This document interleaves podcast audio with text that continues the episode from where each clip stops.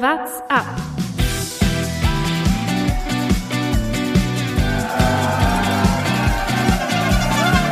Alle rüber, Jatzak, alle, alle rüber! Der Radsport-Podcast. Neue Folge WhatsApp mit einem äh, wütenden Moderator, der heute überlegt hat, ob er sich äh, tatsächlich zuschalten möchte. Das liegt daran, welche äh, Leute hier im Podcast mit dabei sind. Natürlich der großartige äh, Jonas Bayer. Herzlich willkommen. Hallo. Und äh, der andere, der sonst auch immer noch mit dabei ist. Leider. Thomas Gerlich. Hallo, ich bin sehr gespannt, was jetzt kommt und äh, weiß gar nicht, wodurch ich diese ungalante Begrüßung verdient habe. Äh, mein Name ist Lukas Bergmann und ich habe mit Thomas Gerlich vor der Saison eine Wette abgeschlossen. Ach, jetzt, okay. Die muss man jetzt vielleicht ganz kurz erklären. Thomas hat sich äh, vor der Saison gesagt, er kauft sich ein Zeitfahrrad, was ich als äh, unsinnig bezeichnet habe. Daraufhin hat äh, Thomas mir eine Wette angeboten, dass er auf diesem Zeitfahrrad mehr Kilometer zurücklegen wird, als ich auf meinem normalen Rennrad. Alles eigentlich okay. Alles geht, geht um einen äh, Kasten Bier, die Wette. Äh, eigentlich eine easy Geschichte für mich auf jeden Fall, weil so fährt man jetzt auch nicht auf seinem Zeitfahrrad. Das Ding ist, jetzt war ich ein paar Wochen krank. Jetzt hat der Thomas so einen minimalen Vorsprung. Den hatte ich schon fast aufgeholt. Dann schreibt mir Thomas Gerlich am Samstag eine Nachricht, er kann heute nicht aufs Rad. Was sag ich? Okay, dann gehe ich stattdessen laufen, gehe auch nicht aufs Rad, dann machen wir einen Nicht-Angriffspakt. Nach dem Laufen konnte ich am Sonntag aber auch nicht aufs Rad, weil ich einen riesen Muskelkater hatte. Es ist Wahnsinn, wie viel Lüge jetzt schon in deiner Aussage ist, aber fahre fort. Und an äh, dann habe ich ihm natürlich am Sonntag auch eine Nachricht geschrieben, ja, ich werde es heute nicht aufs Rad schaffen. Fünf Stunden später gucke ich so rein zufällig auf Strava, sitzt Thomas Gerlich 80 Kilometer auf seinem verdammten Zeitfahrrad, nur um mir eins auszuwischen. Am Tag davor noch den Angriffs, äh, Nicht-Angriffspakt hier mit einläuten und dann äh, mich so von hinten überfallen. Bevor Thomas irgendwas dazu sagt, möchte ich erstmal die Einschätzung von Jonas dazu hören. Äh, wenn jetzt hier nicht gleich irgendeine streitende Golem-Armee vorkommt, dann möchte ich die Geschichte gern abbrechen. äh, ist auch dann irgendwann ein bisschen Verrat an unserem Zuhörer. Ich habe ja auch gerade gedacht, ich glaube, wir haben jetzt schon sämtliche Hörer verloren. äh, bei diesem großartigen Interviewgast, den wir, den wir noch haben, ähm, jetzt schon so viele wahrscheinlich abgeschalten. Wir können diese, ich möchte ja auch gar nicht so viel dazu sagen. Ähm, dass viel Unwahrheit da schon drin steckt. Man kann ja auf die nüchternen Fakten schauen. Ich führe mit knapp 200 Kilometer die Wette noch an. Insofern muss ich dazu nicht mehr sagen. Äh, 200 Kilometer halte ich für ein Gerücht. Es sind 140. Erfinde wenigstens einen Drachen dazu oder sowas. Auf jeden Fall führe ich die Wette aktuell noch deutlich an und äh, Lukas, äh, wir können gerne wieder darüber sprechen, wenn sich an der Führung was geändert hat und äh, damit äh, kommen wir doch zur Überleitung. Jonas, übernimm das Ruder, sonst äh, driften wir hier vollkommen ab. Ich will äh, nur, noch kurz einwerfen, du führst mit 200 Kilometer an, wenn ich das richtig äh, verstanden habe. Ich bin, glaube ich, noch gar keine 200 Kilometer auf dem Rennrad gesessen, also ich bin noch äh, deutlich weiter zurück. Ich habe aber auch keinen Zeitverrat, muss man, muss man auch dazu sagen. Ähm, du hast schon gesagt, wir hatten einen Gast, aber lass uns zuerst äh, schauen, was noch so passiert ist in der Radsportwelt. Ähm, ist zwar nicht so viel, aber wir hatten doch einige Höhen und Tiefen, würde ich mal behaupten. Ausreißer und Ausrutscher. Fangen wir mit den Ausrutschern an, oder? Lukas, äh, du hast vorhin einen herrlichen Artikel geschickt. Äh, klär uns doch mal kurz auf, was mit Rowan Dennis eigentlich so passiert ist am Wochenende. Ja, was mit dem Mann los ist, äh, äh, kann man fast mit äh, hier Thomas Gerlichs Aktivitäten vergleichen. Okay, das geht jetzt ein bisschen oh, oh, zu weit. Ja Zeitfahren und Rowan Dennis, okay, das ist äh, ein bisschen, okay. Hat auf jeden Fall mit Zeitfahren zu tun. Nur deswegen. Äh, nein, aber Rowan Dennis hat äh, auf Instagram einen Post rausgelassen. Äh, da steht tatsächlich wortwörtlich drin, fuck Covid-19 äh, and fuck äh, Quarantine. So ist es einfach auf die Straße raus. Er wohnt in Spanien. Das heißt, äh, dort ist gerade absolutes, äh, absolute Ausgangssperre. Die Situation natürlich auch äh, deutlich schlimmer als hier in Deutschland. Und äh, daraufhin gab es natürlich jetzt nicht so nette Antworten, dass äh, Ron Dennis das Ganze scheinbar nicht so ernst nimmt. Ähm, ist ja alles verständlich, dass es nicht so einfach ist, wenn man nicht raus kann, gerade als, als Radprofi, äh, aber irgendwie ähm, kriegen das alle anderen auch hin. Und äh, wenn ich's mache, dann poste ich äh, und äh, berüste mich nicht damit auf, auf Instagram. Deswegen äh, das für, für uns der Ausrutscher. Auf jeden Fall hat er jetzt im Nachhinein einfach seine Social Media Kanäle gelöscht. Aber ich, Also finde, Dennis- ich finde, man muss dazu auch noch den Hashtag dazu schreiben, den er dazu als Bildunterschrift war ja auch Covid-19 can suck my ass. Ja, so, So, genau, also, so war der. Das kommt, finde ich, auch noch dazu. Also das ist, äh, das unterstreicht diese äh, nicht ganz so schlaue Handlung auch nochmal. Ähm, ja.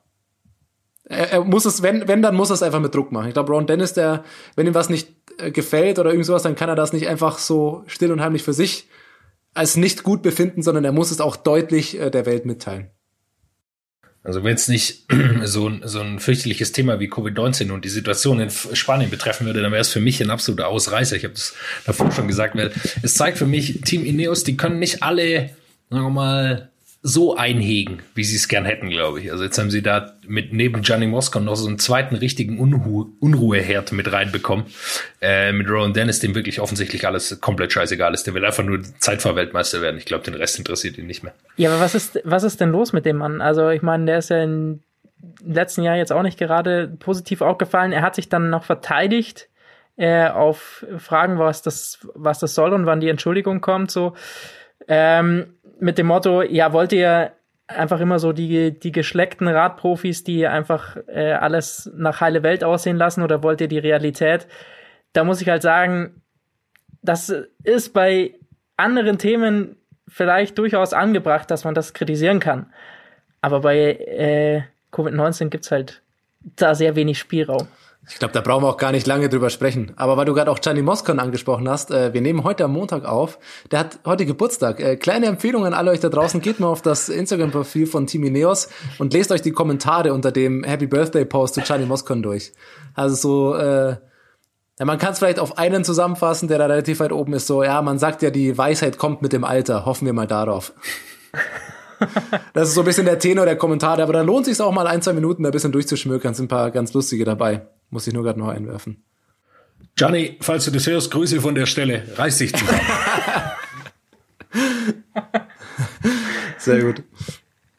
Sagt er ganz einfach mal so. Ja, es gab aber auch noch äh, ein paar schöne Sachen. Ja, aber ich, bei einer Zum Sache bin Beispiel ich mir in nicht der ganz. Frisuren. Frisuren äh, Genau. Riege. Wir sind uns nicht sicher, ob wir das in Ausreißer oder in Ausrutscher packen sollen.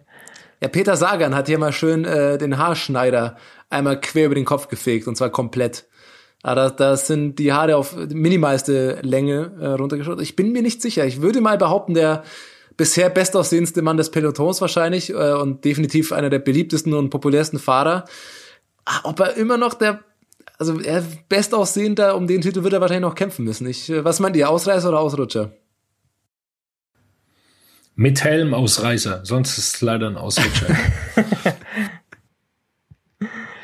Ja, ja. Peter Sagan, ga, äh, ganz interessante Geschichte dazu, weil wir die letzten Wochen auch immer über die Movistar-Doku gesprochen haben.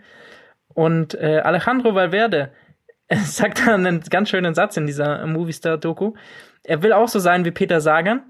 Er probiert dann einen äh, Wheelie zu machen wie er.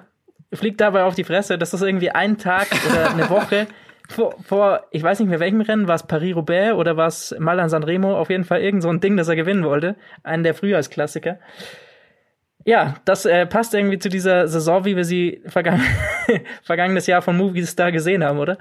Wie war das nochmal mit Carapaz beim Giro mit der Teamanweisung? Also, diese Doku ist wirklich unfassbar zu empfehlen. Jonas hat es vergangene Folge schon angesprochen.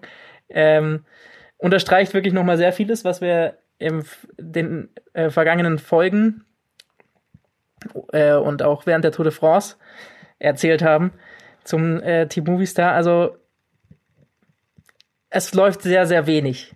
Vor allem, was für Ansagen gibt, du hast es angesprochen, Thomas, beim Giro, Carapaz, äh, bei der Etappe, wo er so extrem viel rausgeholt hat. Ich meine, Carapaz war ja lange eigentlich relativ weit weg beim, beim Giro. Und äh, es gab dann diese eine Etappe, wo er als Ausreißer vorne weggefahren ist. Und sie hatten irgendwie ist die Taktik dahinter nicht so ganz aufgegangen und dann haben sie irgendwie Carapaz auch äh, angewiesen, er soll jetzt nicht Vollgas fahren, sondern soll ein bisschen Tempo rausnehmen und lieber Kräfte sparen, weil er eigentlich als Helfer quasi eingeplant war. Und Carapaz hat aber nicht drauf gehört, hat halt einfach voll durchgezogen. Und dann kommt wirklich so ein Umschnitt, kurz nachdem so der, der Teamchef so fragt, hä, was, was macht ihr denn jetzt? Warum, warum hört er nicht und so? Von hinten äh, ist auch Landa nicht so ganz amused. Und im nächsten Moment ist wieder alles Friede, Freude, Eierkuchen. Der Teamchef rastet komplett aus vor Freude, äh, feuert Carapaz an, jubelt ihn zum Sieg. Und äh, letztendlich hat sich in dieser Etappe Carapaz wieder zurück in, ins Spiel gebracht um den Giro und den ja später auch gewonnen. Also können wir überspitzt sagen, Carapaz äh, hätte den Giro nicht gewonnen, wenn er auf seine äh, Teamchef und seine Taktiken gehört hätte. Ich glaube, das kann man durchaus so, Das passt so gut zu Mensch Es passt sehr gut zu, zu Mensch Movistar. Das ist ein kurzer Aus, Ausflug in diese Movistar-Doku, äh, wirklich sehr zu empfehlen auf Netflix. Schaut sie euch an. Von der guten Seite gibt's da noch zu berichten, dass äh, man da jetzt am Trikot mitdesignen kann äh, für einen guten Zweck. Äh, also zu, da haben sie jetzt schon mal zurückgefunden. Äh, zu, den Kompass ausgerichtet. Äh, kann man sich mal anschauen online. Ja, geht's um, um äh, Spenden für die Coronavirus-Hilfe in Spanien. Das, was äh, vielleicht Rowan Dennis auch mal angehen sollte. Dann könnten sie aber auch an ihrer Radlackierung nochmal arbeiten äh, beim Team Movistar. Aber das ist wiederum ein anderes Thomas, Thema. du bist doch prädestiniert dafür. Ja, ich, ich reiche da sofort einen Vorschlag ein. Also ich bin mir sicher, wenn ich das äh, entsprechende Rad designen darf, sieht das besser aus als mit dieser Movistar-Lackierung aktuell. Aber wir driften dazu sehr ab. Was ich, was mir noch aufgefallen ist, Thema Ausreißer aus Rutscher, absoluter Ausreißer, Garen Thomas, äh, von dem Mann bin ich ja eh ein Fan. Äh, der hat, Ineos hat ja auch so eine Aktion, ich hab's nicht ganz auf dem Schirm, was es war. Es ging auf jeden Fall sehr viel darum, um sehr viel Rolle zu fahren und Swift und es hatte auch noch einen guten Zweck und sie haben Sondertrikot und so weiter, alles mögliche. Ähm, und Garen Thomas hat da schön an äh, den Abenden jeweils auf Instagram dann gesagt, so hat sein heutiges Pensum erfüllt. Und der Mann hat ein eigenes Bier er hat sich schön wie Garen Thomas like hat abends auch noch ein Bier reingestellt, klar. Ähm, und er hat auf, auf dem Bier, auf dem Etikett ist auch wirklich sein Kopf und das heißt auch Garen Thomas Bier und irgendwie sowas.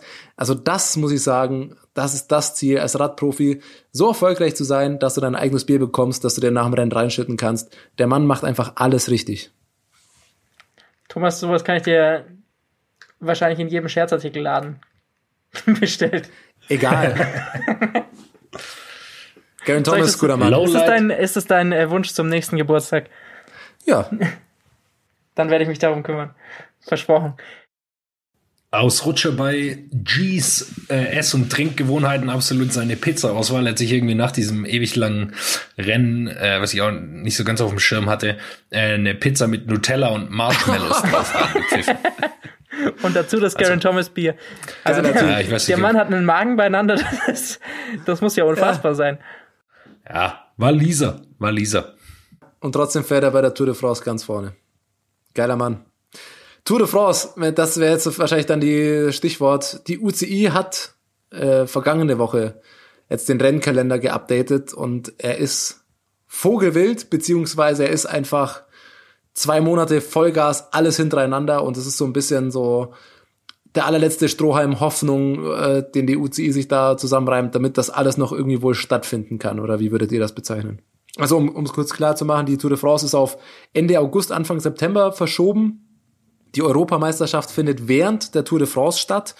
Ähm, die nationalen Meisterschaften sind eine Woche vorher. Die WM beginnt quasi am Tag nach der Tour de France.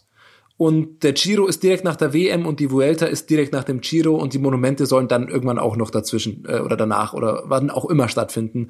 Sprich, es ist einfach Ende August, September finden einfach alle drei Rundfahrten und WM und Monumente und so weiter statt. Also was, was soll man damit anfangen? Ist es, ist es die letzte Hoffnung, die Teams äh, vor dem finanziellen Ruin zu retten und irgendwie ähm, die Tour und möglichst alles stattfinden lassen und man sagt lieber, fährt halt kaum ein Star den, die Vuelta wahrscheinlich oder man hat kaum Konkurrenz, weil sich alles aufteilt oder was weiß ich. Aber sie versuchen auf alle Fälle irgendwie die Rennen stattfinden zu lassen, oder? Sie versuchen die Tour stattfinden zu lassen. Also ich glaube, darum geht's. Äh, egal was passiert, ähm, die Tour äh, muss im Grunde stattfinden. Davon sind zu viele Teams zu einem riesigen Anteil abhängig. Also äh, ohne die Tour ist es richtig, richtig schwer für die, für, für die ganz vielen Teams, kann man überall nachlesen, auch im Internet. Äh, Ralf Denk hat es schon gesagt von Bora, das ist einfach der größte Teil von den Einnahmen im ganzen Jahr vom Marketingwert im Grunde, wie er es ausgedrückt hat. Wir werden darüber auch gleich sicherlich noch äh, mit unserem Gast Timon Geschke sprechen, ähm, der ja mit Team TCC da äh, ganz tief drin steckt. Ähm, ich verstehe es, dass, dass die Teams sich da dran klammern. Ich persönlich bezweifle es, dass wenn hier in Deutschland sowas wie das Oktoberfest oder sowas jetzt schon in Frage gestellt wird, wo die Situation eine andere ist als in Frankreich, dass dort an, am Straßenrand äh, Menschenmengen stehen sollen, dass auf irgendeinem Berggipfel Medienvertreter, äh, Physiotherapeuten, äh, Moderatoren und so weiter auf engstem Raum eine Tour de France-Übertragung hinkriegen sollen. Ich weiß nicht, was das, was sie sich vorstellen. Also, das glaube ich, äh, ist noch nicht das letzte Wort gesprochen. Ähm, schön wäre es natürlich, eine Tour de France zu sehen, aber ich glaube, äh, viele werden sich von dem Gedanken verabschieden müssen und für die Teams ist das extrem bitter. Ähm, ich meine, andere Teams sehen das ähnlich. Team Ineos hat jetzt schon angekündigt, dass sie, wenn es zu ihnen zu kritisch ist, dann ziehen sie sich zurück. Und ich meine, wenn der Toursieger der letzten 100 Jahre gefühlt nicht mit dabei ist, dann ja, aber das ist halt genau Was das ist das Ding. dann ne? für eine Tour? Es können halt, sag ich mal, wahrscheinlich drei, vier Teams können sich das leisten, das selber zu entscheiden. Ähm, da würde ich jetzt mal sagen, Jumbo Visma, äh, wahrscheinlich noch Bora Hans Grohe vielleicht noch, aber Ineos, ähm, da hast du, und De Koenig, da hast du die Teams, die sich das leisten könnten, zu sagen, nein, es ist ein zu hohes Risiko und alle anderen Teams äh, brauchen die Tour, um überhaupt zu überleben. Das ist halt das Ding, schätzungsweise.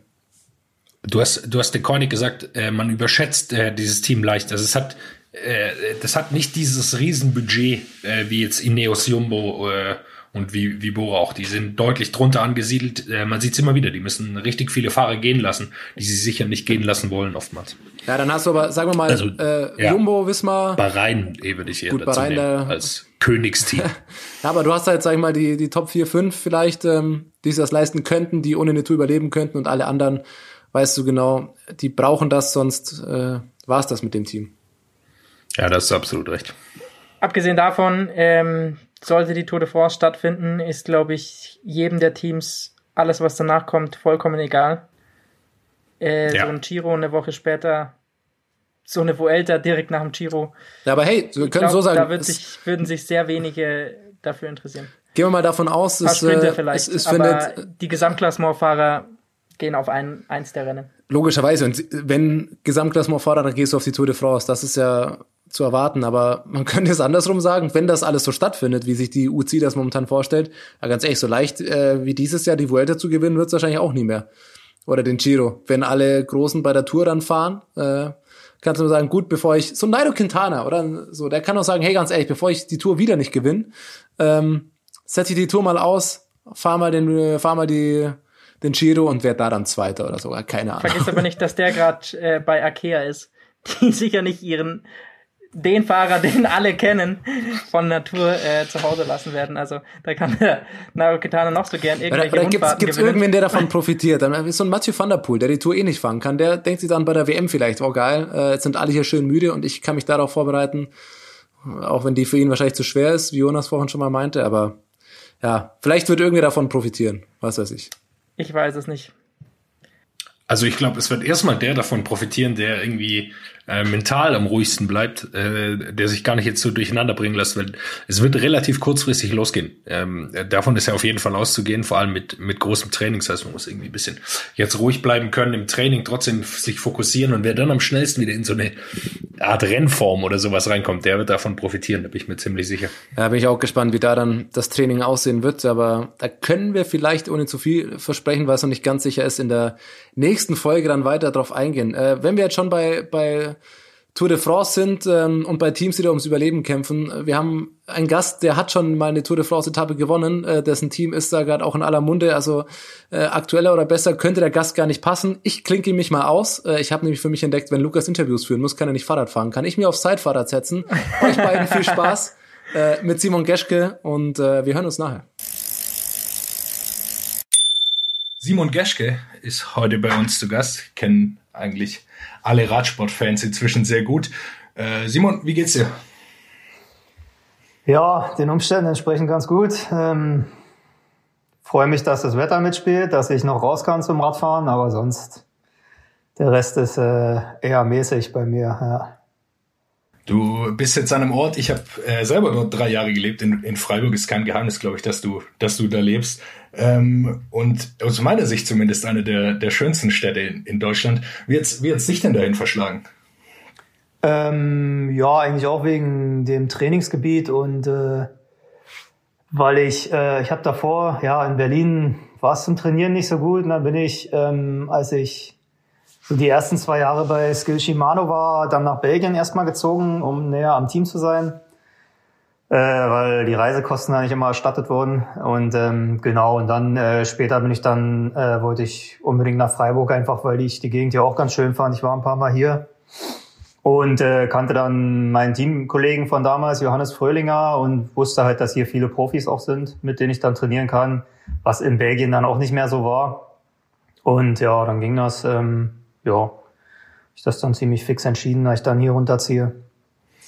Ja, du hast, du hast schon gesagt, das ist auch so ein bisschen ein Hotspot in, in Deutschland an, an Radsportprofis, glaube ich. Heinrich Hausler wohnt, wohnt in Freiburg, soweit ich weiß. Jascha Süterlin kommt auf jeden Fall, kommt auf jeden Fall von da. Wie wichtig ist es für ja. dich, du bist ja auch ein äh, Bergfahrer, äh, dass die Berge direkt vor der Haustür sind? Also du hast ja nicht weit direkt äh, zu den Anstiegen. Genau, ja. Ähm, ja, wie du schon meintest, also ich finde die Gegend hier auch ist somit die schönste Stadt zum Radfahren oder die schönste Umgebung in, in Deutschland. Äh, und für mich so extrem wichtig, ich kann halt alle, alle möglichen Trainingsintervalle, kann ich alles fahren. Ich habe hier sind Anstiege, die bis zu 40 Minuten gehen. Kurze, steile Anstiege. Man kann aber auch komplett flach fahren, was beim Zeitfahrtraining immer ganz angenehm ist. Ähm, ja, von daher kann man wirklich alles machen. Im Winter sogar langlaufen, äh, wenn genug Schnee liegt. Also die, der Schwarzwald ist ja, sind nicht die Alpen, aber geht ja doch auf äh, über 1000 Meter. Von daher kann man dann auch im Winter, wenn dann wirklich ekliges Wetter ist, auch mal zweimal die Woche langlaufen gehen oder so, was halt in anderen Gegenden in Deutschland ähm, ja in so einer Vielfalt einfach nicht nicht so ist. Bist du so ein Langläufer im Winter oder was? Wenn quasi man draußen nicht Radfahren kann? Ja, also ähm, bevor ich im Schneematsch Radfahren gehe, fahre ich dann lieber eine halbe Stunde mit dem Auto hoch und dann äh, gehe ich langlaufen. Ja. Dieses Jahr war keine Zeit, weil ich äh, Tour Under gefahren bin. Da ist der Winter immer ganz schön kurz und im Dezember lag noch kein Schnee. Von daher, ähm, aber letzten Winter bin ich äh, ziemlich viel lang gelaufen. Ja. Für mich ist immer, also äh, die Zuhörer sehen mich jetzt natürlich nicht, aber ich habe natürlich einige Kilos mehr drauf als du, Simon. Für mich waren die Berge immer ein größeres, ein größeres Hindernis. Zwei, ich bin, drei. Ich bin, ich bin immer raus Richtung, äh, eher Richtung Rheintal gefahren mit meinem Renner. Das war für mich so angenehmer. Oder die, sagen wir mal, die kürzeren Anstiege. Äh, ich weiß gar nicht, wie du, wie du Freiburg auch so als Stadt erlebst. Du hast schon gesagt, gefällt dir auch sehr gut. Ähm, ich habe es immer äh, sehr angenehmen Umgang auch mit Profisportlern äh, da wahrgenommen. Also die Fußballer führen ein relativ normales Leben. Man trifft auch schon mal Christian Streich in der, in der Kneipe oder so. Ist es für dich denn auch so oder bist, oder bist du tatsächlich öfter erkannt als die, die Fußballer? Ähm, gut, ne, ich glaube, Christian Streich ist schon bekannter als ich hier in Freiburg, aber es kommt vor, ja, also auf dem Rad sowieso schon regelmäßig, in Zivil eher selten, aber ja, so nach der Tour ist da dann schon äh, eher das Gesicht irgendwie, was sich eingeprägt hat. Da kommt es dann äh, auch ab und zu mal vor, dass ich in Zivil erkannt werde, aber ähm, ja, also es hält sich absolut in Grenzen, deswegen stört mich das eigentlich nicht und ähm, ja, wie gesagt, also die Gegend hier hat auch eine große Radfahrgemeinschaft so. Auch der Mountainbike-Verein ist ziemlich groß hier. Mountainbike fahren kann man da doch super. Und äh, genauso wie Straße fahren. Also ich kenne auch viele, die, die zum Radfahren wirklich hierher kommen in die Gegend. Und äh, ja, nee, von daher ähm, ist das definitiv auch ein Pluspunkt, ja. Du hast gesagt, Tour, Tour Down Under bist du dieses Jahr gefahren. Äh, war ja durchaus erfolgreich, das Langlaufen mal auszusetzen und mhm. zur Tour Down Under zu fahren. Äh, Platz drei. Äh, super Saisonstart.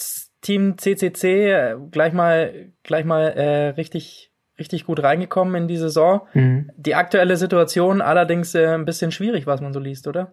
Wie, wie geht's euch aktuell? Ja, gut, jetzt ist alles noch ein bisschen, ähm, ja, ist noch nichts wirklich entschieden, aber ist halt Fakt, dass der Sponsor zurzeit gar kein Geld hat und äh, auch im nächsten Quartal ähm, einfach nicht zahlen kann.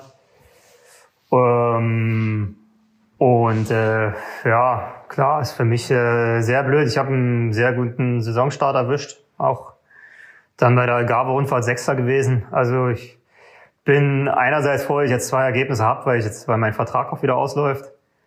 Aber ja, andererseits ist halt echt blöd. Ich habe mich wirklich aufs Frühjahr gefreut jetzt, weil der Winter super lief vom Training her und dann ähm, passiert sowas und jetzt äh, ja stehen halt auch noch wirklich ähm, viel Geld einbußen äh, vor mir. Also so wie es jetzt geplant ist, kriege ich jetzt die nächsten drei Monate dann gar kein Gehalt und dann äh, den Rest des Jahres auch ähm, deutlich weniger. Ist natürlich keine gute Situation. Das freut sich, glaube ich, keiner, wenn der Vertrag gebrochen ist. Ähm, Andererseits äh, können wir es alle nachvollziehen, dass CCC jetzt natürlich ähm, Probleme hat, da alle Geschäfte zu sind und ähm, die die letzten Jahre viel investiert haben oder auch schon zehn Jahre lang im Radsport ähm, als Sponsor aktiv sind. Also da kann man jetzt halt auch eigentlich ja nicht groß böse sein, aber für uns persönlich sind es jetzt halt alle eine schlechte Situation. Ähm, aber wie gesagt, äh, hätte CCC nicht gegeben, hätte das Team wahrscheinlich dann auch nicht gegeben als ähm, das BMC-Team. ähm, ja, wo, wo da der Sponsor dann weg war oder der Geldgeber. Also hat CCC das Team ja auch irgendwie am Leben erhalten vor zwei Jahren. Und jetzt äh, ja, müssen wir da halt bisschen Rücksicht nehmen, dass, dass die jetzt erstmal wieder auf die Beine kommen müssen. Und ich hoffe, dass die Geschäfte alle schnell wieder öffnen und dass da dann auch wieder Geld fließt. Ja der komplette Stuff wurde ja irgendwie auch bis Jahresende jetzt erstmal erstmal mhm. suspendiert. Hat es da irgendwelche guten ja, Kameraden von dir erwischt, die, die auch mit dir eigentlich immer so Trainingspläne, Ernährungspläne mhm. und so weiter wahrscheinlich erstellen? Also mein Trainer ist noch im Team, der, also weil es der, der äh, Head Coach ist vom, vom Trainingsstaff. Ähm, aber für, klar, für den Staff ist natürlich auch eine Katastrophe an sich. Ähm, man hat viele, die man, mit denen man ein super Verhältnis hatte, halt auch ähm, Betreuer, Mechaniker. Ähm, ja, ist natürlich dann für die auch äh, traurig, wenn die gekündigt werden. Ja, das ist dann äh, für, für einen als Fahrer, gut, uns Fahrer können sie jetzt erstmal nicht kündigen, ähm, sonst wäre die Lizenz weg. Aber ja, für den Staff tut es einem natürlich dann auch leid, wenn, wenn die jetzt so ein bisschen als erstes ähm, auf die Straße gesetzt werden, mehr oder weniger. Die kriegen alle noch ähm, Unterstützung. Ich glaube, in Belgien ähm, gibt jetzt auch gute und ähm, ja, wie so ähm, Soforthilfeanträge, die man stellen kann, wo man dann halt auch erstmal weiter bezahlt wird. Aber ja, im Großen und Ganzen ist es jetzt wirklich keine gute Situation und unser Team hat es jetzt bisschen als äh, äh, am härtesten erwischt. Äh, andere Teams sind noch halt auch mit Gehaltskürzungen, aber ähm, ja, nicht, nicht so krass, dass der Staff schon entlassen werden musste. Von daher ja, hoffen wir, also ich hoffe auf jeden Fall, dass es weitergeht und ähm, klar, jetzt, äh, ich verzichte jetzt lieber jetzt auf mein Gehalt, als ähm, das Wichtigste ist halt, dass wir einfach Ende des Jahres, wenn die Rennen dann wieder stattfinden, dass wir die ja dann auch fahren können. Und ähm, deswegen jetzt aufs Gehalt zu, zu bestehen und dann ähm, müssen die Bankgarantien aufgelöst werden und dann ist die Lizenz weg, dann äh, haben wir haben wir alle nichts davon, wenn wir dann am Ende des Jahres äh, die Rennen nicht fahren können, die alle nachgeholt werden sollen.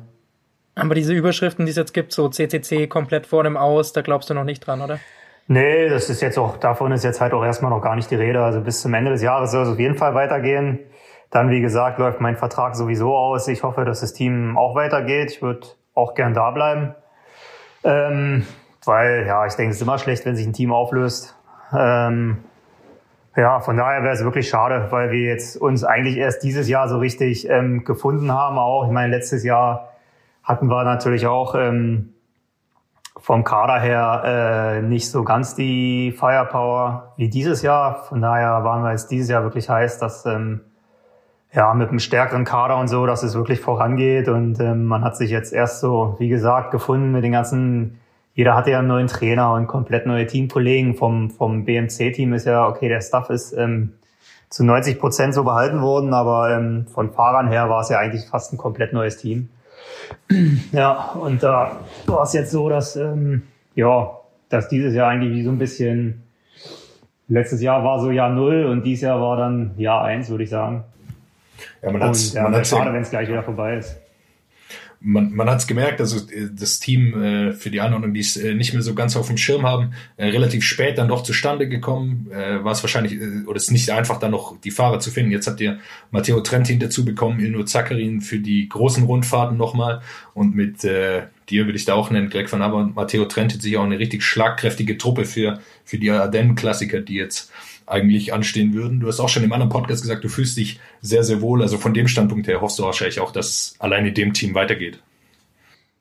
Auf jeden Fall, ja. Ich würde, wie gesagt, ich fände es sehr schade, wenn das Team schon ähm, jetzt quasi am Ende wäre wegen ähm, so höherer Gewalt. Also ich hoffe, wie gesagt, dass ähm, CCC da auch, also ich denke, die wollen auch weitermachen.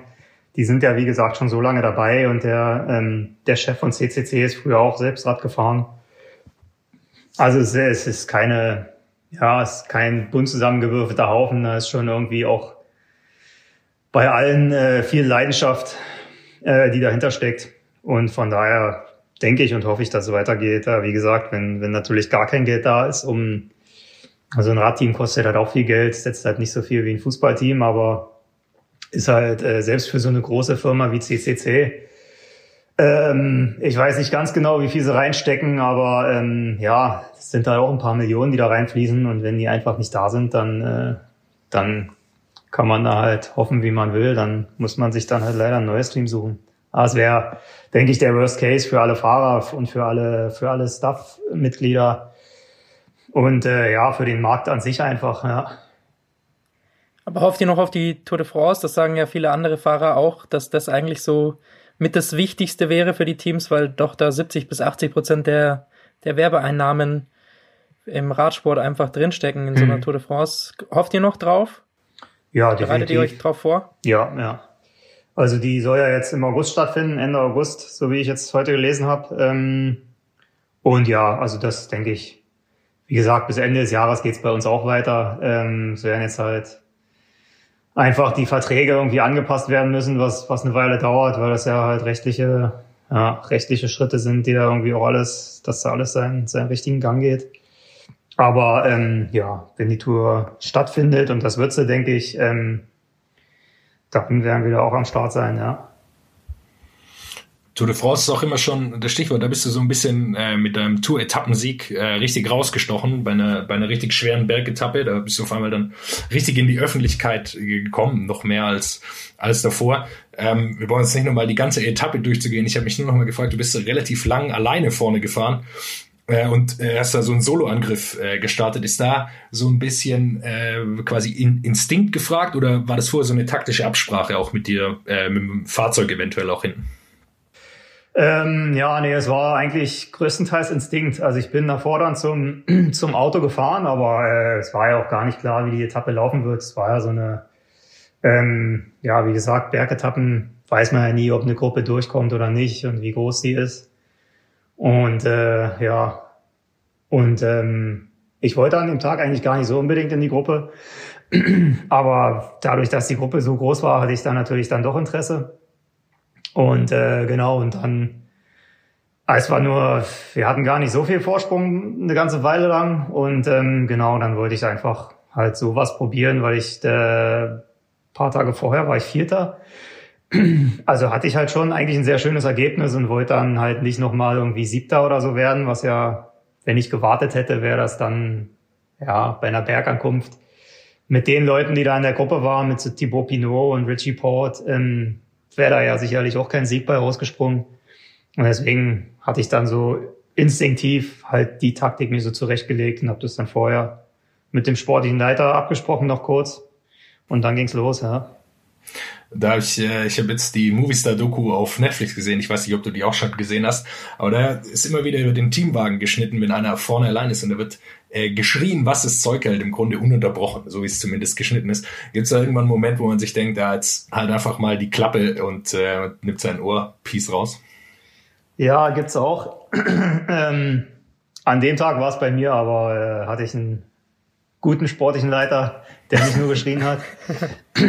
also es macht, ähm, es macht einen als, als Fahrer dann natürlich auch nervös. Äh, vor allen Dingen, wenn man auch lange vorne alleine raus ist äh, muss man jetzt nicht nur Geschrei im Ohr haben. Ähm, wenn es so nur die letzten zwei Kilometer sind, okay, aber dann ist man eh so im Tunnel, dass man das gar nicht mehr so wahrnimmt. Ähm, ja, und der sportliche Leiter hat halt auch eine Verantwortung, dass der Fahrer jetzt nicht völlig überzieht, halt gerade wenn es noch, bei mir waren es ja fast 50 Kilometer nur ins Ziel und hätte er mich jetzt da schon die ersten zehn Kilometer äh, nur angeschrien, als ob es die letzten fünf wären, dann äh, wäre ich dann vielleicht auch irgendwie eingebrochen, weil ich überzogen hätte irgendwie, weil man, man muss sich ja als Fahrer auch irgendwie pacen können und ja, das, das muss man dann schon alleine hinkriegen, klar. Ist wichtig, äh, dass der sportliche Leiter da so die, die Rahmenbedingungen sagt, wer hinten fährt oder wie viel der Vorsprung jetzt ist. Das, das sind halt alles wichtige Sachen.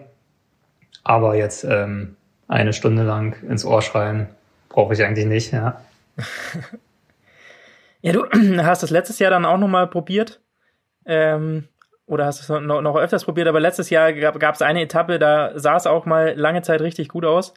Äh, dann kam von hinten äh, Simon Yates und hat dich noch äh, abgefangen. Danach hast du, glaube ich, im Interview gesagt, ähm, ja, was, was will man denn heutzutage bei der Tour de France noch machen, dass einfach alle in, in so guter, hm. guter Form sind und dass einfach nur noch die absoluten Topstars da äh, vorne gewinnen. Hat sich da irgendwie was in den letzten Jahren verändert, deiner Meinung nach? Ähm, ja, gerade bei so einer Etappe, also ist halt ja schon gut, so richtig was verändert, würde ich nicht sagen. Es waren schon immer äh, ja, also richtig Außenseiter-Siege gab es jetzt in den letzten Jahren auch nicht oft, würde ich sagen. Wohl, mir fällt zumindest, also es gab sicherlich auch, aber nee, ich würde nicht sagen, dass sich groß was verändert hat. An dem Tag war halt die Situation auch anders als damals, wo ich gewonnen habe. Ähm, die Taktik war dieselbe, klar. Äh, ich hatte letztes Jahr wahrscheinlich auch nicht äh, so die Beine wie 2015. Von der Form her war es dann halt doch vom Aufbau her anders mit meinen äh, Verletzungen letztes Jahr im, im Frühjahr. Ähm, und klar, Simon Yates, der hat das paar Monate davor die Vuelta gewonnen. Äh, es war jetzt auch keine Überraschung, dass ich da nicht mitfahren konnte am Berg. Von daher, ja, war, war aber schon, äh, er hat ja auch schon eine andere Etappe gewonnen gehabt davor. Ja, von daher ist halt, wenn man dann so einen Fahrer hat, der wirklich eigentlich ein Weltklassefahrer ist, der die Tour de France wahrscheinlich auch auf dem Podium beenden könnte. Und das kann man ja normalerweise als Vuelta-Sieger. Wenn, wenn so einer dann auf Etappen fährt, dann hat man es natürlich schwer in Gruppen. Wenn man so Leute dabei hat, dann klar kann man taktisch irgendwie probieren, vorher schon wegzufahren, be bevor die so eskalieren. Aber ja, wenn man jetzt nicht äh, gleich dann ein, zwei Minuten Vorsprung hat, dann ist das schwer. Und er war ja dann auch ziemlich schnell bei mir am Hinterrad und dann, ja, der Rest ist äh, dann Geschichte gewesen. Ja. Da war bei mir Aber der Ofen ja noch ganz schön aus. Aber es war ja mal wieder eins äh, der Jahre, wo du tatsächlich auch die Möglichkeit hattest. Ansonsten äh, kennt man dich ja auch mhm. sehr oft als den absoluten Edelhelfer. Mhm. Ja, also bei der Tour war, gab es schon immer mal wieder Freiheiten, aber natürlich, wenn man äh, das Jahr davor zum Beispiel, wo wir mit Tom de Muller den, den zweiten dann in der Gesamtwertung am Ende im Team hatten, da war es natürlich schon ein bisschen anders und da haben so, so Aktionen dann halt auch äh, eher die zweite Rolle gespielt und äh, genau, ja, von daher letztes Jahr war es schon, äh, hat mir persönlich schon ein bisschen mehr Spaß gemacht, so auch selbst in Gruppen zu gehen, gehen zu können, ähm, als jetzt nur im Feld zu sitzen und zu warten, obwohl es, also es sind ist natürlich genauso cool, mit jemandem, äh, mit einem Kapitän wie Tom Dumoulin zu fahren, gar keine Frage. Ähm, ja, hat, hat beides so seine Vor- und Nachteile.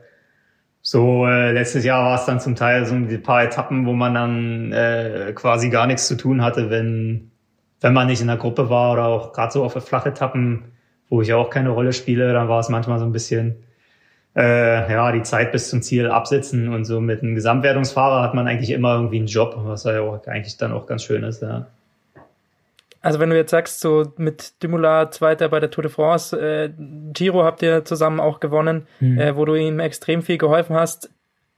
Ist man in so einer Rolle dann, dann zufrieden? Einfach wenn man sagt, okay, die Erfolge fürs Team stehen da über allem, bist du da so jemand, der sich dann, dann da unterordnet oder hast du danach auch mal gesagt, hey, Team, es wäre auch mal schön, hm. wenn ich da mal den ein oder anderen äh, Etappensieg drauf gehen könnte. Gut, ja, aber das Jahr, wo Tom Zweiter geworden ist, durfte ich auch einen Tag in die Gruppe gehen, war dann am Ende halt Sechster. Also da hatte ich auch die Chance, ähm, ne, die Etappe zu gewinnen. Aber klar, seit die Tour, also da war ich mit meinem sechsten Platz am Ende, musste ich damit dann auch zufrieden sein, weil es hat ja nicht immer klappen kann und äh, bei der Tour ist halt auch so schwer wie nirgendwo anders äh, irgendwie mal vorne zu landen. Und ähm, also von daher hatte ich auch schon äh, als Helfer hin und wieder mal die Chance, selbst was zu probieren. Und ähm, ja, nee, von daher, ähm, weil jetzt davon redest, ob das für mich ein Problem ist, aber äh, ja, ich sag mal so, solange es anerkannt wird vom Team, ist es für mich natürlich kein Problem. Ähm, und äh, ja, also bei Sunweb wurde das immer geschätzt und die wussten noch, dass man gute Helfer braucht man halt einfach, weil Tom kann alleine halt auch nicht äh, gegen Team Sky oder Team Ineos, wie sie jetzt heißen, äh, äh, hätte das auch um einiges schwerer. Von daher sind gute Helfer schon wichtig und das wird auch von jedem Team geschätzt. Du bist äh, vor allem ein Helfer am Berg. Äh, du hast doch die Etappe, war eben äh, auch eine richtig schwere Etappe. Äh, dein, dein Vater, der hat jetzt gar nicht so viel mit dem Bergfahren zu tun, sondern der war äh, Sprintweltmeister auf der Bahn. Äh, wie wie kam es denn dazu, dass du dann äh, auf einmal am Berg stark wurdest? Äh, ja, ich musste tatsächlich auch als Jugendfahrer Bahnsprint fahren, weil die testen wollten wahrscheinlich, ob ich das auch kann. Ähm, konnte ich auch, aber nicht besonders, ja, so von der Statur her ist halt einfach keine, wäre für mich Bahnsprint irgendwie. Also ich fand es auch nie so richtig interessant, wenn ich ehrlich bin. Ähm, aber ich habe mich immer schon mehr äh, orientiert am, äh, an so Rennen wie der Tour de France. Damit bin ich so ein bisschen groß geworden, wo Jan Ulrich die Tour gewonnen hat, 97. Das war so, ja, da war ich zwölf und da war so bei mir ein bisschen das Feuer entfacht, dass ich eigentlich Straßenfahrer werden wollte. Und wenn man sich dann doch immer mehr darauf konzentriert, dann, äh, ja, dann landet man dann auch irgendwo da, wo man hingehört. Und ja, wie gesagt, von der Statur, also ich habe nie groß über 60 Kilo gewogen, ist man als Bahnsprinter da eigentlich auch verloren. Und ähm, ja, wie gesagt, ist, glaube ich, einfach der Veranlagung dann geschuldet, dass ich mehr nach meiner Mutter gekommen bin als nach meinem Vater, glaube ich. Da kommt also doch das Gewichtsthema, was wir vorher schon hatten, nochmal noch mal ein bisschen rein. Da hätte ich wahrscheinlich bessere Chancen am Ende des Tages. Ja. Wir wollen nochmal auf die, äh, auf die Tour so ein bisschen auf die bisschen schauen. Also es wird ja inzwischen immer weniger lange, flache Etappen äh, zu Beginn der Tour, die ganz kurze Bergetappen. Äh, jetzt dieses Jahr wäre eigentlich oder wird hoffentlich noch äh, auch so eine Tour mit ganz viel Klassikerprofil stattfinden. Ähm, wie, wie, bewertest du das, dass da so Veränderungen gibt hinzu, dass jede Etappe spannend wird oder werden soll? Mhm.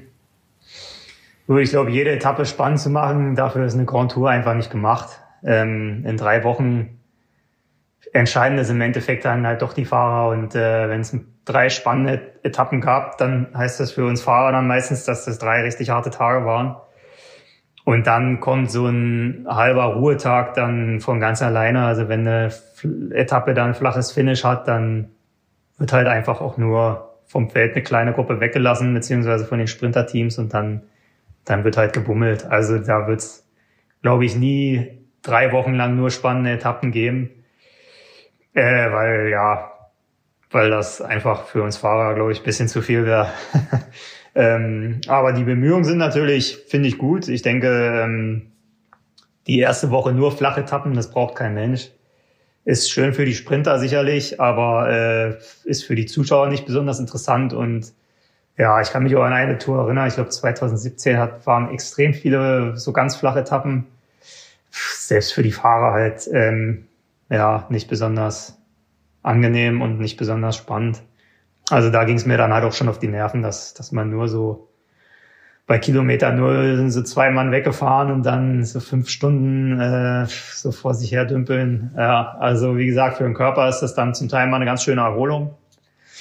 Aber ja, die Balance muss halt da sein. Von daher, ja, finde ich schön, dass die Organisatoren jetzt schon gucken, dass die Etappen jetzt nicht immer länger und, und noch mehr Berge oder ähm, 250 Kilometer flache Etappen oder so sein müssen, sondern ja, dass äh, das doch ja mehr bisschen Klassikerprofil aufgerufen wird, ja.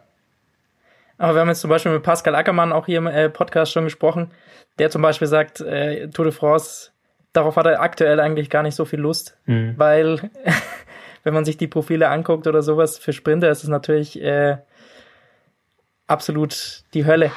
Ja, gut, der Giro ist jetzt aber normalerweise auch nicht leichter und er ist die Tour ja auch noch nie gefahren, von daher weiß er auch noch nicht so richtig, was er verpasst. Ähm, weil ja, so ein, äh, ja, ist halt dann doch noch mal was anderes. Die Tour hat so viel, eine so viel größere Reichweite. Also der Giro ist genauso schwer, gar keine Frage. Aber trotzdem ähm, in der Radsportwelt oder halt äh, gesamt in der Sportwelt ist, ist die Tour halt doch immer noch die Tour und halt irgendwie ähm, doppelt so viel Einschlag, wenn man da gut fährt, als äh, bei jedem anderen Rennen. Ist ein bisschen seltsam, aber andererseits äh, ja, hat sie sich das Standing auch so ein bisschen erarbeitet als die älteste Grand Tour und ähm, ja, von daher würde ich jetzt nicht mal sagen, dass, dass der, also der Giro ist meiner Meinung nach nicht leichter, auch die Vuelta nicht. Von Profilen her nimmt sich, nehmen sich die alle nicht. Das Level ist halt bei der Tour, habe ich immer das Gefühl, ist doch nochmal ein bisschen höher, weil halt alle Teams ihren acht stärksten Fahrer hinschicken und jeder irgendwie nochmal ähm, ins Höhentrainingslager geht. Also da wird irgendwie immer das letzte Prozent nochmal rausgeholt. Alle sind super nervös. Also auch die Fahrweise im Feld ist ziemlich äh, chaotisch. Und von daher ist das halt auch irgendwie mentaler Stress und man hat halt ums Rennen herum auch noch so viel mehr zu tun an an Presse und ähm, ja, das ist dann äh, beim Giro und bei der Vuelta schon ein bisschen entspannter. Das, das gebe ich zu. Ja, aber, aber man muss ja schon sagen, dass äh, jetzt bei der Tour de France, also wenn man sich jetzt dieses Jahr das Profil anguckt, dann glaube ich, sind es drei oder vier wirkliche Sprintankünfte, wo man wirklich mhm. sagt, okay, das sind wirklich so diese Flachetappen, von denen du auch gesprochen hast, wo am Anfang einfach eine Ausreißergruppe kommt, die dann sowieso von den Sprintteams eingeholt wird beim Giro oder so letztes Jahr, da waren es ja zumindest noch die ersten sieben, acht oder so, die hm. wirklich als Sprintetappen deklariert werden. Also die werden schon gefühlt weniger bei der Tour. Okay, ich habe mir die Strecke noch gar nicht so genau angeguckt, ehrlich gesagt. Kann sie eh nicht ändern. Äh, ähm, naja, siehst du, okay, dann, aber das ist halt auch von Jahr zu Jahr unterschiedlich. Wie gesagt, ein Jahr gab es auch bei der Tour, fand ich, extrem viele Massensprints. Meine, ein Jahr hat Marcel Kittel allein schon fünf Etappen gewonnen. Also da war die Tour schon sehr sprinterfreundlich, glaube ich. Ja. Lass uns äh, ein bisschen, du hast, du hast diese Generation äh, Kittel Degenkolb, du hast sie in deinem Team äh, selbst miterlebt damals. Jetzt so ein bisschen die, die neuen Fahrer nochmal, äh, neue Generation, fast schon, kann man glaube ich sagen, mit äh, Buchmann eben, Ackermann, Schachmann, mhm. der jetzt wieder sehr, sehr stark gefahren ist am Anfang, nachdem er letztes Jahr sich verletzt hatte. Äh, Nils Polit natürlich. Wie nimmst du die so ein bisschen wahr, die, die Jungen, die da jetzt nochmal äh, richtig durchstarten? Ja, ist eine sehr spannende Generation jetzt mit, äh, genau wie du meinst. Also da werden wir noch viel Spaß haben in, in allen Bereichen. Mit äh, Emo Buchmann jetzt ähm, wirklich wieder ein Gesamtwertungsfahrer. Auch Schachmann ist, denke ich, jetzt vielleicht gut. Grand Tours ist jetzt noch nie auf Gesamt gefahren, aber wenn man Paris-Nizza gewinnt, dann ist das halt auch kein riesengroßer Schritt mehr, vielleicht auch mal bei einer Grand Tour vorne zu landen. Äh, ja, dann im Sprint mit Pascal Ackermann ähm, und bei den Klassikern mit Nils. Also da werden wir bei jedem Rennen viel Spaß haben aus deutscher Sicht. Von daher kommt da eine echt gute Generation jetzt. Ähm, und äh, ja, da freue ich mich schon drauf, wenn ich dann irgendwann aufhöre und die Rennen am Fernsehen gucken kann. Ich da äh, deutsche Fahrer zum Anfeuern habe. Ja, das ist schon cool. Ja. Ist hoffentlich noch ein paar Jahre hin bis dahin, oder? Ja, denke schon. Also hoffe ich. ähm, ja, aber ja, man hat halt natürlich immer Angst, weil in Deutschland Radsport ja so ähm, vom Image her äh, sehr schlecht geredet wurde, dass halt irgendwie, dass es ein Nachwuchsproblem geben könnte. Und ich habe immer noch Angst, dass das kommt, dass da nicht mehr viel hochkommt. Gut, ich kenne mich jetzt im Juniorenbereich jetzt gerade nicht so aus. Ähm, aber ja, ich, man sieht halt allein an den, an den Nachwuchsrennen, die halt einfach in Deutschland fehlen. Und ähm, das zählt, dass es den Verein ziemlich schlecht geht. Und äh, ja, ich glaube, da hoffen, hoffen wir mal, dass äh, das jetzt nicht die letzte Generation ist, ähm, die da hochgekommen ist mit äh, Pollitt, Schachmann, Ackermann, Buchmann, ja. Du hast, du hast schon gesagt, äh, mal sehen, ob, ob Schachmann auch mal auf Gesamtklassement fährt. Du bist einmal 25. geworden bei der Tour. Wenn das jetzt alles nach deinen Vorstellungen laufen würde, du wärst der Kapitän, Team fährt für dich. Was glaubst du, was, was wäre da für dich, dich möglich jetzt äh, im Gesamtklassement? Ja, also in dem Jahr ähm, hatte ich natürlich auch immer mal ein bisschen Glück, dass ich in der richtigen Gruppe war. Ähm, eine, eine Gruppe kam mal mit 15 Minuten Vorsprung oder so an, der Tag, wo ich Sechster war. Ähm, Aber ich habe dafür halt auch auf den Flachetappen immer mal Zeit liegen lassen, weil ich dann halt einfach äh, habe ausrollen lassen. Also Top 20 wäre in dem Jahr, denke ich, schon drin gewesen. Das, das war nicht, das war nicht so weit weg, das waren zehn Minuten oder so. Und ich bin da noch nicht jeden Berg Anschlag Ja. gefahren, weil ich ja wie gesagt nur Helfer war. Also Top 20 würde ich mir zutrauen, aber mehr, ja, mehr, da Top 10 ist halt einfach unrealistisch und alles andere, also alles, was außerhalb der Top 10 liegt, interessiert an sich halt auch wirklich keinen, so hart es jetzt auch klingt. Man muss äh, super stark sein, um 14. zu werden bei der Tour. Aber wer war letztes Jahr 14. bei der Tour? Frage an euch. Genau. Ja. Gute Frage. Wer war Sechster? Ist traurig, aber wahr, aber es interessiert wirklich keinen. Also es ist, man muss super stark sein. Aller keine Philipp war. Fünfter, das weiß ich noch. Ja, okay. Ja, Buchmann war Vierter. Zweiter, Kreuzweig. Dritter. Müsste ich jetzt halt, ja, ja, ja.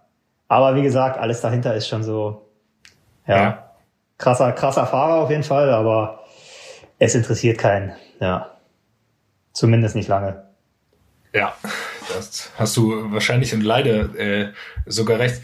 Ähm, wir machen hier immer so ein bisschen noch äh, und schauen auf den, den Style von Radfahren. Jetzt haben wir in den letzten Wochen immer wieder gesprochen über Brillen und Helme. Äh, Lukas fährt zum Beispiel gern oder ist gerne gefahren mit so einem kleinen Schild vorne noch am Helm. Da haben wir uns prächtig drüber. Was heißt gerne gefahren?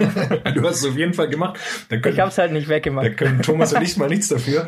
Äh, bei dir wollen wir so ein bisschen schauen. Wir haben ein Bild von dir gefunden äh, von der von der Polen-Rundfahrt, wo du die Spec-Trikot gewonnen hast und das du äh, dann am Ende eine riesige Mütze auf und tatsächlich so eine kleine Streitaxt in der Hand, wo man, dann wollen wir so ein bisschen schauen, ob dir noch, ob du so ein paar Sachen hast, wo du denkst, ja, das muss jetzt nicht unbedingt als Geschenk sein eigentlich, wenn man, wenn man da irgendwas gewinnt. Die Axt habe ich noch im Keller liegen, die habe ich mitgenommen, aber den Hut nicht. Äh, ja, der Hut war ein bisschen sehr speziell. Also hatte, war wahrscheinlich irgendwie was äh, Tradition. Die Axt war, hatte irgendwie auch den Hintergrund, dass da irgendwelche Salzminen waren. Also irgendwie sowas. So eine Salzminen-Axt. Ähm, ja, die fand ich ganz witzig, deswegen habe ich die, hab ich gesagt, die will ich behalten. Aber was sind so die, die hässlichsten Aber äh, Geschenke, die schlimmsten Geschenke, die, ma- die du je bekommen hast bei irgendwelchen Radrennen? boah. Ja, Also bei der Ja, Österreich-Rundfahrt hatte ich gelesen, halt gibt's auch immer so- wieder einen Wurstkorb. Äh, als, Könnte ich auch nichts mit anfangen, weil ich äh, gar Ja, mehr esse seit ja. ein paar Jahren. Ähm, ja, es gibt auch Paris Camembert, da kann man Käse gewinnen. auch eher uncool. Äh, ja, aber sonst, ja, sind ja viele, ja, so ein bisschen Werbegeschenke von den Sponsoren, aber die landen dann halt auch meistens, wenn man keine Verwendung hat, landen die dann halt entweder im Müll oder, oder man verschenkt sie irgendwie. Ähm, ja, aber so, so ein richtig, so ein Geschenk, was total daneben war, hatte ich jetzt ehrlich gesagt noch nicht. So in der U23 sind wir mal ein Rennen gefahren, wo es ganz seltsame Prämien gab. Oder in, in Junioren habe ich mal eine Torte gewonnen. Und einen Teppich habe ich mal gewonnen. Also das, das war mal ein bisschen speziell. Daran kann ich mich noch erinnern.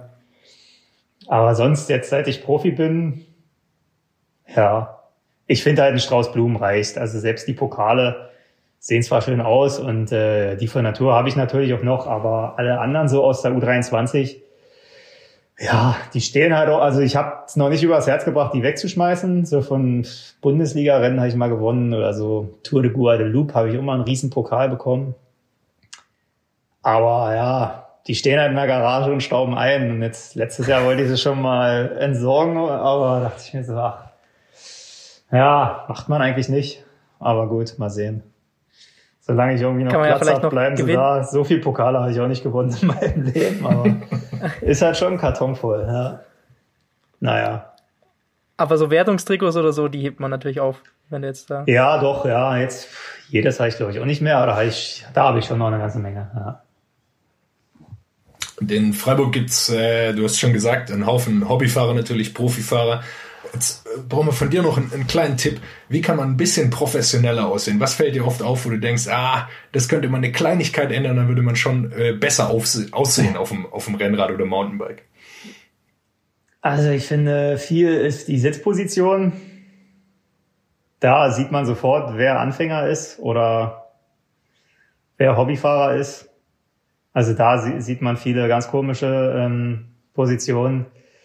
Ähm, ja, Was zum Beispiel? Was, was fällt da auf? Wenn Ja. man nicht genug Unterlenker fährt. fährt. Ja, zu tief oder zu hoch sitzend und äh, ja, oder Lenker halt äh, so ein Turm Spacer und ja, äh, also da gibt's schon die wildesten Sachen. Und ähm, ja, Socken halt unter die Beinlinge und sowas. Ähm, Das sagen tatsächlich sehr viele, haben auch einige Hm. andere hier im Podcast schon gesagt. Das scheint mit die größte Sünde im Radsport überhaupt zu schon, sein. ja, ja. Habe ich früher aber auch gemacht. Ah, jetzt auch nicht mehr. Ja, nee, sonst gut, ja, ich meine, die neuesten Klamotten, neuesten Brillen, neuesten Helme, das ist halt auch einfach eine Geldfrage. Und Radsport ist ja eh schon ein teures Hobby. Äh, da muss man sich jetzt nicht immer an den Profis orientieren, denke ich, weil wir kriegen das ja alles gestellt. Ähm, also, ja. Von daher, aber sonst so vom Style her muss man einfach nur gucken, was die Profis machen, dann, dann passt das schon. ja. Eine Sache, auf die du auch äh, sehr oft angesprochen wirst, du hast gerade eben äh, beim Wurstkorb schon mal kurz äh, Mhm. angedeutet, äh, ist deine ist deine vegane Ernährung.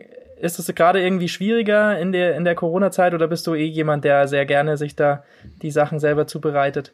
Ja, so nee, jetzt äh, koche ich natürlich mehr, äh, also Restaurants und so zu haben, aber auch wenn alles offen hat. Also ich gehe auch oft essen und ähm, kenne dann halt so meine Restaurants, die vegane Optionen haben. Das ist in Freiburg auch gar kein Problem. Ich denke, in jeder größeren Stadt inzwischen gibt es da genug Angebote. Und sonst, ja, nee, zu Hause ist gar kein Problem. Die Supermärkte haben ja alles offen. Ähm, da komme ich zurecht, ja. Seit wann machst du das Ganze? Seit 2016 jetzt. Anfangs noch mit, äh, mit, mit Ausnahmen, aber äh, ja, seit 2016, ja. Lukas, diese vegane Frage mit Essen gehen, da, das fragt nur jemand, der noch nicht in Freiburg war oder nicht äh, gelebt hat. Weil sonst wüsstest du, dass das in Freiburg mit Sicherheit überhaupt kein Problem ist. Das heißt, die Vegetarier und Veganer, dich, ich habe auch äh, vegetarisch dort gelebt. Also da ist es so gut wie dort geht es, glaube ich, fast Sehr, nirgends. sehr einfach. Ja. Also man kann schon sehr, sehr vielfältig. Alles Pizza, Burger, Döner gibt's Veganes. Ja, ist äh, schon schön. vielleicht damals liegt's, vielleicht liegt's dann- bei mir auch dran, weil ich jetzt schon so lange hier wohne. dass Das der, der Einfluss ist hier von der Stadt, dass ich äh, selbst mal drauf nicht angefangen habe, so zu ernähren. Ja. Wie hat das Team damals äh, darauf reagiert, dass du gesagt hast, hey, ähm, ab jetzt möchte ich bitte einen ganz anderen Ernährungsplan, das alles hier raus? Ja, so einen richtigen Ernährungsplan habe ich vom Team sowieso nie gekriegt. Also wir hatten immer Ernährungsberater äh, im Team. Ähm, ja, nee, anfangs haben die halt bloß dann geguckt ähm, nach den Blutbildern, die aber total stabil geblieben sind. Und dann, ja, war, waren es halt eigentlich nur kleine Umstellungen. Wir hatten ja eh dann meistens einen Koch dabei, der dann halt einfach Bescheid wusste und dann äh, hatten wir im LKW immer so Bohnen und Linsen halt so ein bisschen als, als Notration, falls es jetzt wirklich ähm, irgendwie äh, nur irgendwas mit Fleisch gab, wo ich dann ja, wo ich dann zur Not auch einfach ein paar Bohnen oder Linsen in die Küche geben kann, wo ähm, die dann aufgewärmt werden, äh, ich dann halt Proteine habe. Aber sonst ähm, jetzt bei CCC äh, haben wir wirklich bis jetzt bei jedem Rennen Koch dabei gehabt. Und ähm, ja, der kümmert sich dann gut genug um mich, ja. Hast du da gemerkt irgendwie, dass äh, dadurch es leichter geworden ist? Also ihr müsst ja immer extrem darauf achten, dass ihr dann zu den entsprechenden Rennen Mhm. nochmal vielleicht zwei, drei Kilo weniger äh, euer Kampfgewicht nochmal anpasst. Mhm. Äh, habt, hast du das gemerkt, dass es dadurch irgendwie leichter ging? Ja, also die Gewichtsschwankungen hatte ich jetzt gar nicht mehr, also auch in der, in der Saisonpause. Ich nehme dann so ein, zwei Kilo ab und kaum fange ich wieder an Rad zu fahren. Äh, nee, ein, zwei Kilo zu in der Saisonpause. Wenn ich mich halt weniger bewege und mehr ungesundes Zeug esse. Aber sobald ich auf dem Rad sitze, sind die wieder weg. Und ja, jetzt dieses Jahr bin ich auch so leicht wie eigentlich noch nie, selbst, selbst wo ich keine Rennen gefahren bin. Ähm, ja, hatte ich jetzt mit dem Gewicht überhaupt keine Probleme. Das ist ein sehr schöner Nebeneffekt auf jeden Fall. Und sonst, ähm, ja, nee, also das Gewicht ist, wie gesagt, super stabil und sonst der, äh, der Schritt für mich zur veganen Ernährung war auch nicht so extrem, weil ich davor schon eigentlich Milchprodukte immer so größtenteils gemieden habe und äh, Fleisch halt auch eigentlich nur Lachs und Geflügel so gegessen habe, also auch rotes Fleisch schon nicht, äh, ja, eigentlich immer so ein bisschen umgangen habe. Ähm, von daher war der, war die Umstellung bei mir gar nicht so extrem. Ähm, schon ein Schritt dann dazu, ganz wegzulassen, alles was tierisch ist, aber ähm, ja, jetzt halt nicht so wie, es gibt halt so Dokus von, von Leuten, die halt äh, jeden Tag zu McDonalds und äh, fünf Big Macs essen und ähm, und Milchshakes ohne Ende und die dann vegan werden, dann ist es halt natürlich eine Riesenumstellung. Und dann sieht man halt auch, wie der Cholesterinspiegel runtergeht und dass sie sofort zehn Kilo ver äh, verlieren äh, in, keine Ahnung, vier Wochen. Ähm, aber ja, diese extreme Umstellung war es halt bei mir nicht. Von daher ist da eigentlich alles so ziemlich stabil geblieben und hat sich, ähm, wie gesagt, das Gewicht hat sich eher noch, ja, eigentlich ja, super positiv ausgewogen, äh, ausgewirkt. Und äh, ja, der Rest ist halt super stabil geblieben so. Ja. Dann hätte ich zum Abschluss oder hast du noch eine Frage, Jonas? Ich wollte auch nur sagen, also inzwischen merkt man ja eher, dass sich das umdreht. Früher hat man gesagt, um richtig Sport machen zu können, muss man einen Haufen Fleisch essen. Inzwischen merkt man ja eher, dass es sich tatsächlich umdreht, dass die Leute sagen, ja, mhm. mal dosiert, äh, wie du es auch gesagt hast, Simon. Also äh, gesunde Ernährung besteht halt nicht nur aus äh, jeden Tag drei Steaks essen, egal ob man Fleisch isst oder nicht, sondern da gehört viel mehr mhm. dazu. Und sich da viel mehr Gedanken mhm. macht äh, um, um sportliche Ernährung. Ja. Eine Sache, die wir auch mit unseren äh, Gästen jetzt immer gemacht haben, ist das äh, Social Media Zeugnis. Wir schauen uns immer so ein bisschen an. Äh, und da muss ich sagen, du bist natürlich äh, einer, der sehr, sehr viele Einblicke gibt. Eine äh, Kritik gibt's von unserem Kollegen äh, Thomas Gerdig, der sich immer sehr viel auf Strava rumtreibt. Hm. Ähm, du klaust zu viele Wertungen auf Strava. ja, pure Absicht. ja, nee, ich suche mir dann immer, wenn ich wirklich harte Intervalle fahren muss, suche ich mir immer ein Segment, was ungefähr genauso lang ist und dann habe ich dann äh, gut in der Walle gefahren und im Vorbeifahren noch einen Komm mitgenommen. ja, tut mir ja nicht leid manchmal, aber so ist das nun mal. also du bist schon so ein richtiger ja. Kommjäger. Nee, also wie gesagt, nur wenn ich wirklich, also jetzt musste ich halt äh, vor der Algarve-Rundfahrt mal so ein, zwei und drei Minuten wirklich all out fahren und dann suche ich mir halt so Segmente, die ungefähr so lang sind und dann ziehe ich das dann halt voll durch. Weil ja, macht mir halt dann auch Spaß, Koms zu haben, logischerweise. Macht ja jedem Spaß, oder? das auch Und äh, gut, dafür, dafür bin ich halt bei vielen Koms halt, also zum Beispiel, jetzt letztens habe ich mir überlegt, einfach mal den Schau ins Land. Das ist einer so der längsten Anstiege in Freiburg, aber da ist der Komm halt eine halbe Stunde, also da müsste ich schon echt tief gehen. Aber jetzt, wo keine Rennen sind, habe ich das mal überlegt anzugreifen. Was ich jetzt aber im normalen Training nie machen würde, weil zwischen den Rennen, wenn ich dann da noch Koms jage, äh, was ich wie gesagt nicht wirklich mache, ähm, das wäre dann zu viel. Also gerade so die langen Koms, so eine halbe Stunde oder so, weil die sind in Freiburg halt wirklich auch ähm, nicht so easy zu holen. Da müsste ich dann schon auch ganz schön tief gehen und eine halbe Stunde, das passt dann meistens nicht so in meinen Trainingsplan, da eine halbe Stunde wie ein Zeitfahren da hochzufahren. Äh, von daher lasse ich das dann auch lieber weg, wo ich ja wahrscheinlich ja, ich, ich würde gerne mal einen Angriff nehmen. Ah, der, der kommt ist schon sportlich. Eine halbe Stunde ist, äh, ja, ist halt ein zwölf Kilometer Anstieg, glaube ich, ja. Also auf jeden Fall noch mhm. ein äh, Ziel vielleicht für dieses Jahr. Ja, das kann, kann man sein, ja. die nächsten Wochen. Ist noch nicht abgeschrieben, ja. ja. Aber ansonsten bist du ja eh extrem, äh, lädst extrem viel auf, auf Strava hoch. Bei äh, der Tour de France oder sowas ist da eigentlich auch bei dir fast jede Etappe drauf. Das sieht man auch nicht bei allen Profis. Mhm. Ähm, eine Sache, die uns aufgefallen ist bei der achten Etappe 2019. Ähm, da gab es ein Segment, wo deine Pulsfrequenz äh, irgendwie zwischen 190 und 195 äh, lag. Sind das wirklich deine, deine echten Herzfrequenzdaten, die da hohen mit dabei sind? Ja, ja. Ich hatte, äh, ich hatte auch schon oft über 200 Puls im Rennen, ja. Also die sind wirklich so hoch. Auch im Training, Krass. also da würden wahrscheinlich manche Hobbyfahrer neben mir fahren und einen niedrigen Puls haben. Bei, ähm, also das ist wirklich so, wenn ich normal berghoch fahre, ist ja auch dann schnell bei 160, 170, ja. Ist, ist selten für mein Alter, aber ähm, der wird irgendwie nicht niedriger in, in, den, in meinen Jahren. Vielleicht ein gutes Zeichen. Ja. Aber der ist echt extrem hoch, ja. Ich kenne es aber auch von mir, wenn ich, also ich bin früher viel mit, mit Pulsgurt äh, und so gefahren und gelaufen. Mhm. Inzwischen äh, verfolge ich es nicht mehr so, aber auch früher hat haben sich mein Trainer immer dann gewundert, äh, warum ich da so einen hohen Puls hatte, aber irgendwie war es dann trotzdem nicht anstrengend. Also es gibt scheinbar mhm. einfach, einfach so Menschen, bei denen ja, gibt es diese Pulsanomalie. Hey, bei mir ist auch so 180. ist, also da bin ich da natürlich schon ganz schön am Pressen, aber ähm, ist noch, noch lange nicht das Ende. Also bei 180 habe ich mich auch schon ganz normal unterhalten mit Leuten. Ab 190 dann, äh, dann wird's, dann wird's schwer. Aber bis 180 komme ich wirklich relativ schnell her. Krass, ja. Mhm. Um jetzt das äh, Social Media Zeugnis quasi noch zu verenden, du schreibst ja auch immer regelmäßig auf äh, Twitter, machst du so ein Twitter-Tagebuch mit dem äh, Cycling Magazin mit Bernd Landwehr, da hältst du auch einmal die Leute auf dem Laufenden, auf mhm. Instagram äh, bist du sehr aktiv, also auf jeden Fall steht da hier in unserem Social Media Zeugnis unterm Strich eine Eins. Danke. Jetzt wollen wir dich aber nicht äh, weiter aufhalten.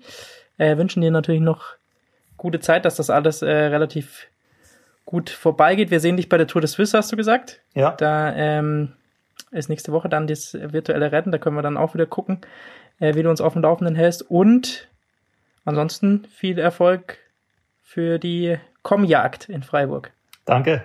Ja, danke dir auch. Danke für deine Zeit. Hat Spaß gemacht. So, Freunde, boah, ich bin zurück. Äh, Lukas, du hast wieder ein paar Kilometer mehr aufzuholen. Ähm, ja, gut, in ihr der habt mit Simon hast du nicht Geschke viel gesprochen. gemacht. In der Zeit hast du jetzt nicht viel gemacht. Wer weiß? Du, schau auf Strava, dann wirst du sehen. Ähm, aber das, das äh, führt ja ein bisschen weg von unserem Gast, oder beziehungsweise ihr habt mit, mit, mit einem Strava-Talk aufgehört mit ihm, ne? Also vielleicht doch gar nicht so weit weg. Es ist wichtig. Strava ist wichtig, Lukas. Ich sag's dir immer wieder. Ja, das sehe ich ja auch ein. Äh, das habe ich auch nie behauptet. Es geht ja nur darum, dass hier Waffenruhen geschmiedet werden. Aber das geht ja wieder zu weit. Äh, lasst lieber über äh, Simon Geschke noch ein bisschen sprechen. Ich fand's äh, sehr, sehr spannend, wie offen er über diese Situation geredet hat. Äh, und wir hatten ja eingangs der Folge da schon diskutiert. Ja, für so ein Team wie CCC ist das natürlich auch eigentlich unabdingbar, diese, dass diese Tour de France äh, stattfindet. Fand ich aber sehr, äh, sehr eindrücklich, wie offen ähm, Simon Geschke das uns, das uns erklärt hat.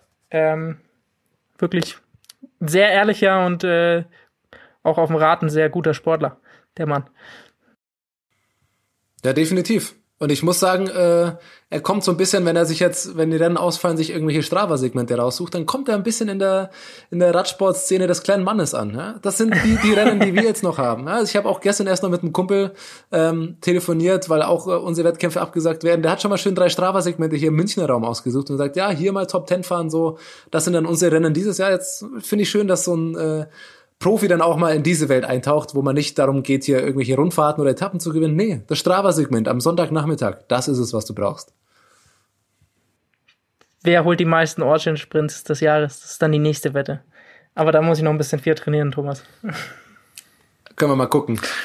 Aber wir können mal auf irgendeinen kommen gehen. Ich, ich komme mal bei dir vorbei, du bist ja gerade äh, deine Heimatstadt. Vielleicht gibt's da ein paar Segmente, die wir mal zusammen äh, taktisch klug angreifen können. Lass mich noch zum Schluss auf eine Sache hinweisen. Äh, die Caroline von cyclista.net äh, solle dir alle folgen auf Twitter und ihren Blog besuchen. Radsportblog hat äh, nochmal darauf hingewiesen, dass natürlich auch gerade Radsportfotografen äh, auch nichts zu tun haben. Und äh, die kann man unterstützen. Sie hat auf, auf Twitter geteilt, finde ich eine gute Sache. Radsportfotos.de äh, kann man mal vorbeischauen, sich Bilder kaufen, kann man sich schön an die Wand hängen. Sind ein paar richtig schöne Sachen dabei. Und ich glaube, da kann man die Leute unterstützen, die uns sonst übers Jahr mit, mit den wunderbaren Bildern versorgen, der, die wir uns reinziehen. Ein äh, Hinweis auch noch von mir. Äh, eine Meldung, die ich noch gelesen habe. Äh, wir haben ja letzte Woche Lisa Brennauer oder letzte Folge Lisa Brennauer zu Gast gehabt, haben sehr viel über Frauenradsport gesprochen. Gerne da nochmal reinhören. Ähm, weil jetzt auch nämlich bekannt wurde, dass der Frauenkalender Mitte Mai erst äh, geändert werden soll. Also wir haben äh, am Anfang drüber, der Folge drüber gesprochen. Herrenkalender ist schon sehr genau datiert. Bei den Frauen lässt man sich noch ein bisschen mehr Zeit. Ich glaube, fast die vernünftigere Variante, weil man einfach Mitte Mai, glaube ich, noch mal ein bisschen mehr sagen kann, in was für eine Richtung sich das Ganze entwickelt. Aber natürlich für die Frauen umso schwieriger, sich dann äh, da irgendwie vom Training her vorzubereiten. Falls da schon irgendwelche Trainingspläne äh, entstanden sind. Aber über solche Geschichten wollen wir dann, Thomas, du hast es angesprochen, in der nächsten Folge sprechen. Da wird es dann mehr um so Trainingsmethoden und diesen umstrukturierten Plan gehen. Hoffentlich wollen wir mal nicht so viel versprechen. Noch ist es nicht fix, aber ähm, wenn das alles so klappt, wie wir uns vorstellen, haben wir auch in der nächsten Folge wieder einen richtig coolen Interviewgast. ähm, und kommen so ein bisschen über die radsportfreie Zeit trotzdem noch mit, finde ich, eigentlich ganz interessanten Inhalt. Ich hoffe, euch gefällt's, also den Hörern. Äh, Feedback natürlich gerne wieder über Instagram oder Twitter oder sonst wo. Ähm, freuen wir uns drüber, wenn ihr uns eure Meinung auch mitteilt äh, auf den Kanälen. Und ansonsten, ich habe keinen weiteren Hinweis mehr wie ihr beiden. ähm, ja, geht's raus, fahrt's Fahrrad, haltet den Abstand ein, setzt den Helm auf, bleibt gesund. So, Den hab ich- Abstand halte ich immer von Haus aus. das ist das Positive. Also macht's gut. Servus. What's up? Der Radsport-Podcast.